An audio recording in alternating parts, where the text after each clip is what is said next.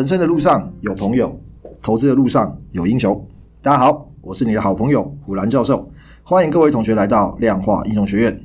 嗯，上周呢有没有什么沸沸扬扬的事情可以值得跟大家聊天呢？啊，沸沸扬扬的事情就是狒狒落跑了，听说抓了两个礼拜还抓不到啊！你的速度没有他快，牙齿没有他尖呐、看到他就赶快通报哈。还有什么呢？那经典赛打完了嘛？那最后这个日本冠军哈，他们其实国家对这个智力要发展的这一方面，其实下了很多的功夫哈。很早之前的时候，日本就有所谓的二十年的足球计划嘛，他们就把那个比较小的球员都送到德国去，就让他们习惯踢国外的这个联赛，然后跟国外的选手比较哦。这二十年的确是我觉得就是有看到他们这个显著的进步哦。棒球，二零零六年的时候，铃木一郎也讲，就是三十年后啊，他说要大家就是听到棒球就会想到日本嘛。那其实也不到了二十年，其实日本这次的经典赛也是等于说是秋风扫落叶，然后就基本上没有什么队可以跟大家抗衡。国家政策的发展哦，然后对某一项资源的投入，我觉得其实多多少少起到了很大的作用哈。那韩国哦，上个礼拜我最爱的团体 BLACKPINK 高雄开演唱会。他们那时候刚出道就破了很多排行榜的记录哈，你才认真的去注意这个团体。那我提到这个团体，其实并不是要跟大家讲说我有多喜欢他们哈。其实重点是，南韩他为了要发展娱乐的事业，其实他也投入了非常多的资源跟非常多的钱，培植了很多的经纪公司。比方说像 BLACKPINK 他们的经纪公司 YG 娱乐，其实在韩国也也非常的大哈。那他们政府只要开始扶持一个产业，比方说啦，三星啊，还是 LG 之类的，对，花了很多的金钱跟时间嘛，在网飞就 Netflix 上这么多韩剧。应该说，韩国的娱乐事业已经发展成，就是美国 Netflix 自己拿着钱去找韩国的制作公司，就请他们来拍这个片哦。我觉得啊，就是任何一个国家要发展起来，其实我觉得政府提早的制定这个计划了，找到适合我们的发展的。哦，今年赛打完了，台湾四年后哦要达到这个四强很难呐、啊。你没有一个目标跟一个计划性的这个培育哦，发展起来真的是不太容易啦。好，这个是题外话，因为我也是希望哦，二十年后总是会有希望有一样产业可以。也是真正的台湾之光。台股上周的指数天天都在垫高哦，来到这个一万五千九，二零二二年六月多以来一个新高哦，已经到一万九哦。那当然。一万六上面可能多多少少会有一些压力嘛，吼，那这个涨其实我觉得也不意外，大家可以看得出来，上个礼拜外资多多少少也开始进场了，吼。其实三月二十四号就上礼拜五，其实是很多公司的融券强势回补日嘛，因为台湾有两百多家公司在五月三十一号要开股东会，所以前两个月要强势回补嘛，所以说三月二十四号那天涨上去，我觉得其实没有什么意外啊。那至于说是不是因为这个强势回补的，不知道了，吼。但反正你放空的，你到那天你就是要回补嘛，你就是要被嘎了啦。然后再加上这个季底做账哈，我觉得最后一周估计应该是不会收的太惨吧，对不对？上礼拜很强啊，而且上礼拜大盘还蛮机车的。呵 呵在之前它是先往上突破，对，然后突破之后又把它跌破，就是一月三十一号的那个黑 K 棒的低点，对，然后就是你以为、嗯、哦这种假突破，然后真跌破，然后一定会吸引到很多看线的线仙嘛，然后去放空，嗯、然后你放空之后就隔天先开跳空开高，先赔到你不想停损，然后直接往上嘎，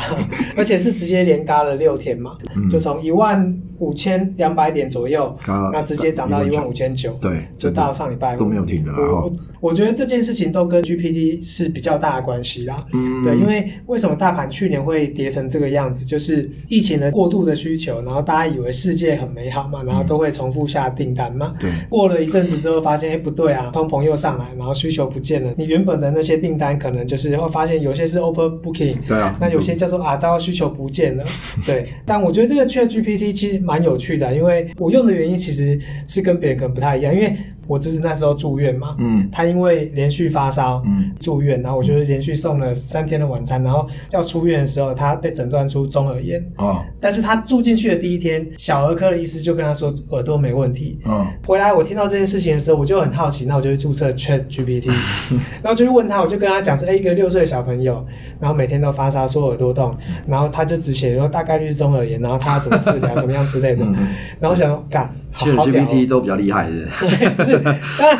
我不过那医生也没有做错，因为他给他一个最正确的方式嘛，就是他打点滴弄抗生素嘛，只是就是就慢了三天才查出来这件事情，就会觉得好像医生也可以取代了。Netflix 有一部日剧叫做那 Doctor X，就派遣女医嘛，他有一季其实都在讲这个人工智慧当医生，其实是在吐槽 AI 不足的地方，有些东西叫做 AI 可能没办法发现，那叫靠人类经验才能发现出来的。嗯、对他，他要强调这件事情。但我们现在这个 GPT 其实有大学生已经叫他写功课了，很多啊，教授。发现干怎么会好像看不太出来，怎么办？如果那时候写论文的话，有这个 ChatGPT 的话，我觉得可以省很多工啦。认真讲是这样子啦。我说，哎、欸，你写一个均线交叉的程式给我，我用 Multi Chart 好不好看？嗯、他说他不会用 Multi Chart 那个语言，嗯，但是他会写 Python。就我还没问他哦、喔，对，他就说他会写 Python。他说他不会这个，那我会用 Python 写，像噼啪就写一段出来。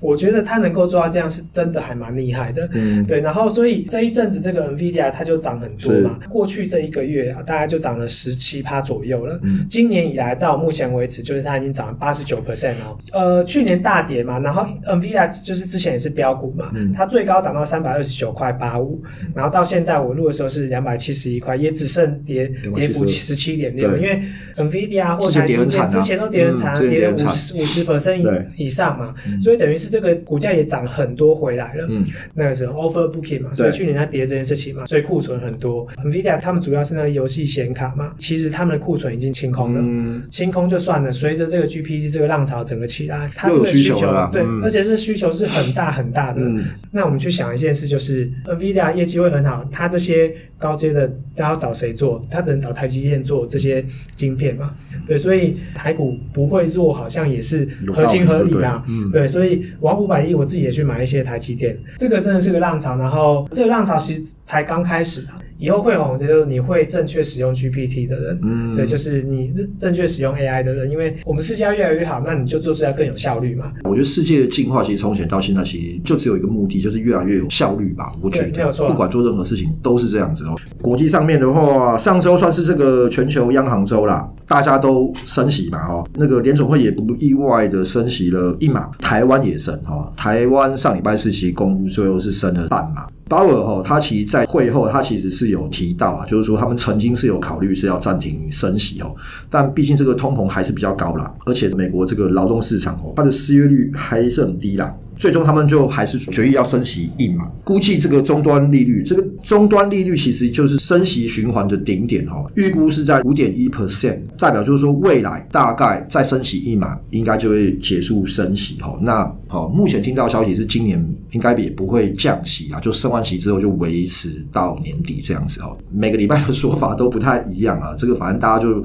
先稍微听听就好哦。然后那再来当然就是瑞士信贷的事件嘛，好那。目前看起来，这个解决方案是告一个段落，那之后会有什么影响还不知道。呃，瑞信的事情其实是有朋友在问我啦，就是这个什么 AT1，因为我不是专业哈，我简单跟大家讲一下这个东西大概是什么。呃，瑞士信贷这件事情最后的解决，反正就是瑞士银行，它用了三十二亿美元，然后收购这个瑞士信贷。UBS 它要承担五十四亿美元的亏损啊，它要提供大概将近一千亿美元的这个流动性的援助。收购的这个条件，其中之一就是这个瑞士信贷它一百七十亿美元的额外一级资本，AT1 这个债券要减记为零哦。AT One 其实就是这个 Additional Tier One 哦，那第一个哦，它是这个银行债券中级别最低的债券，通常 AT One 是没有到期时间。我我不知道同学有没有听过 CoCo Bond 哦。我还蛮多金融朋友，比方说在香港啊，或者他们在私人银行在做 financial advisor，就是做财务顾问哦。他们其实很常帮客户操作这个所谓的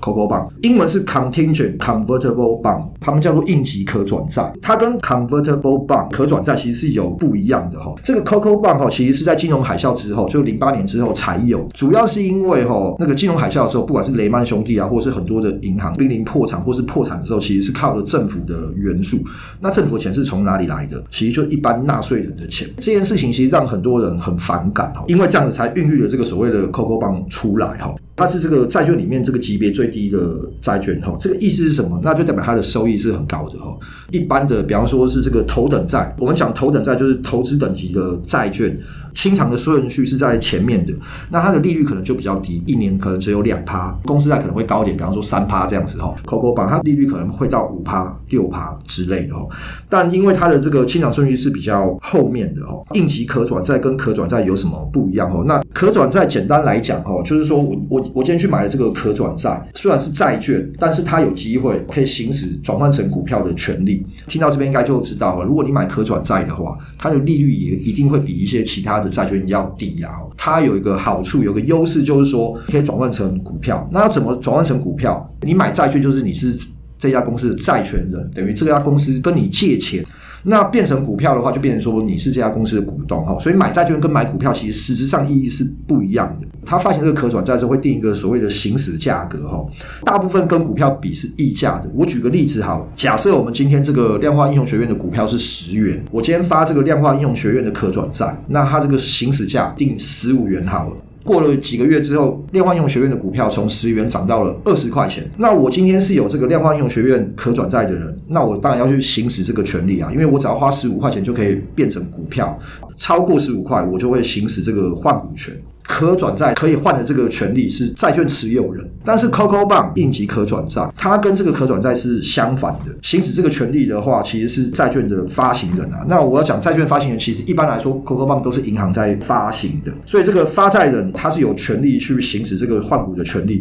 所以啊，相反的，当公司比方说比较有困难的时候，或是股价跌到某一个水平已经很糟糕的时候，发债的就这个银行，它是可以要求换股，让你变成股东就对了。如果在一个很极端的环境发生的时候，他甚至就是说，诶，他跳过你，也不会要求你换股，他就直接将这些债券作废。就我们刚有讲的，就减记变成零。然后瑞信的事件大概就是后者这个情况哈。CoCo 棒里面它有一些协议啊，还是怎么样？这个我不是很清楚哈。现在有个很 argue 的点，就是大家就讲说，诶，不管怎么样，你再怎么烂的债券，你的清偿顺序应该都会在股票前面。然后，诶，我瑞信买股票的人都还没有面临到归零，就我反而买债券 CoCo 棒的人，我面临到归零哈，那这件事情一直是一直有在 argue 的。目前大概这个情况是这样子哈。CoCo Bank 我觉得美国银行其实很少发行啊，绝大部分是欧洲的银行在做的。那美国银行其实大部分比较流行是发所谓的特别股，他们意识其实还蛮近的啦哈。这一次的话，台湾很多银行也都跳出来讲，基本上没有踩到这个雷啦。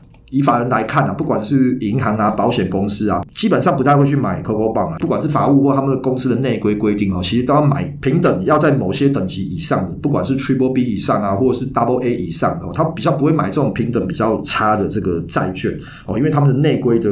关系。再加上我觉得法人的资金其实它比较大了，其实它需要就是稳定的收益，每年的两趴三趴跟每年的五趴六趴，对他来讲说，他宁愿两趴三趴，然后够稳定，出了事情的时候，其实他是有可以找到担保的哦。所以说，法人一般来讲比较不会去买 AT One，就是所谓的这个 CoCo bun 高净值客户的理财专员，很多都会帮客户客制化，就会会多少会配置一些所谓的 CoCo Bond 了哈。那高净值资产客户其实会花很多钱在买这个债券上面嘛，哦，那么会可能会打包一一包债券的包装出来，可能会百分之七八十是所谓的这个头等债，然后会一堆不一样的 CoCo 债放在里面。如果是有做这个投资组合，我觉得倒还好，那可能报了其中一档 CoCo 棒那其他的可以稳定的帮助客户获利。那如果说你是只单买这个 CoCo 棒其实你的风险是很大的哦。虽然你可能每年的配息固定可能六八七八，觉得很高，但是自从雷曼倒了之后啊，现在你要讲出任何的平等多好的公司啊，其实大家多少少都会有一些抗胜的啦。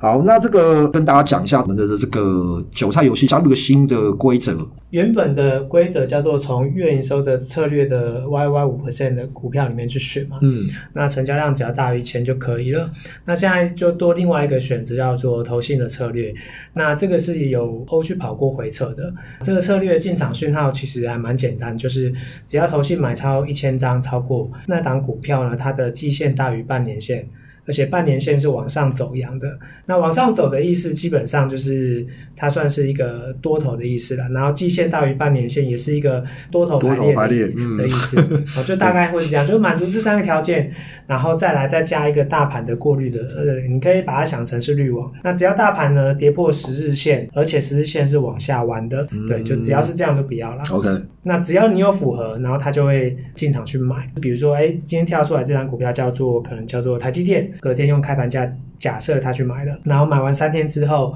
就再换股票，除非他又在。榜单上啊，除非三天过后他又在榜单上，这跑出来回测就是有赚钱，效果就是某些年度还不错啦。嗯，那我觉得也 OK，因为你是三天后就换股嘛，一年有算两百四十个交易日，所以你一年会换了八十次股票，对，你会交交易八十次。嗯，那回测出来的话嘞，回测出来呃，他赚钱大概可能没有扣手续费，大概是可能赚四百 percent 吧。是多久？就从二零一二年左右到现在嘛，大概跑了十年多。年十一年多了，哦，十年多，对对，OK 那。那但是扣掉手续费，嗯、用手续费六折去算的话，就会变成大概接近两百 percent，对，就等于是直接砍对半。手续费其实赚蛮多的哦。对啊，因为我刚刚讲的，你三天换一次股，然后一年要交易了八十次，哦、股票交易手续费是很重的嘛。对，所以这件事情对我来说，我觉得，所以你就不会做了吧？我自己没什么兴趣啦，对啊。但是，嗯，换股换那么频繁，嗯，你还能够赚钱，我看这回撤的可能某一两年特别好，去看看就是那次很大多头年嘛，就是这。这个也不是毫无用武之地了，嗯、对，所以就变成说，那我觉得让韭菜游戏加进来，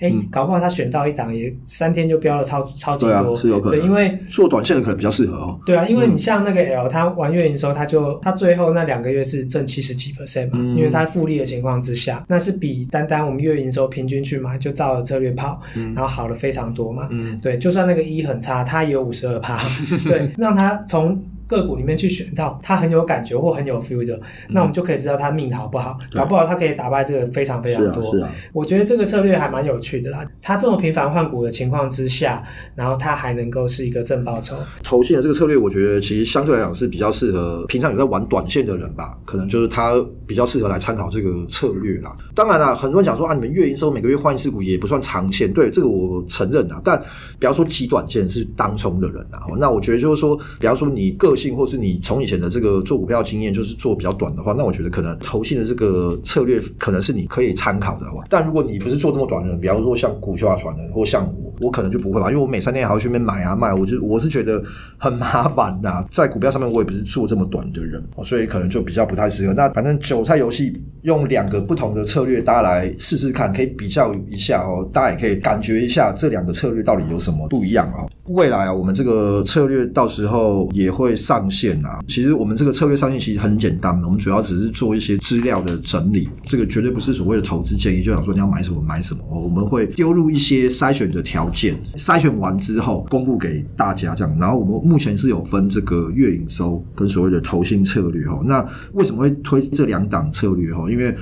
毕竟我们一定是有跑过回测的啦，然后也用了非常多的筛选的条件，做过大量的回测这样子，好，觉得这两个目前是比较可行的，经过我们的条件筛选出来的，然后让大家来参考这样子，大家可以在这个拭目以待。策略的上线，我可能预计会在四月份哈，到时候有确定时间会再跟各位同学公布。三月三号上线的课程哦，然后当然也很感谢这个不管是同学啦，还是有购买我们的人哦，那反正啊，如果课程上面有任何的问题哦。都可以留言哦，我们一定会有英雄来帮各位解答这样子。呃，今天谢谢股市传人的分享，大家对我们聊到的观念有任何问题或者什么想法想要讨论的，都可以在脸书粉丝团或社团留言。粉丝团可以搜寻量化英雄学院，社团可以搜寻智能古巨基，官网可以搜寻 Crown Hero，帮我加入点赞并且追踪。谢谢今天的收听，祝各位同学投资顺利。量化英雄学院给你投资新观念，我们下次见，拜拜，拜拜。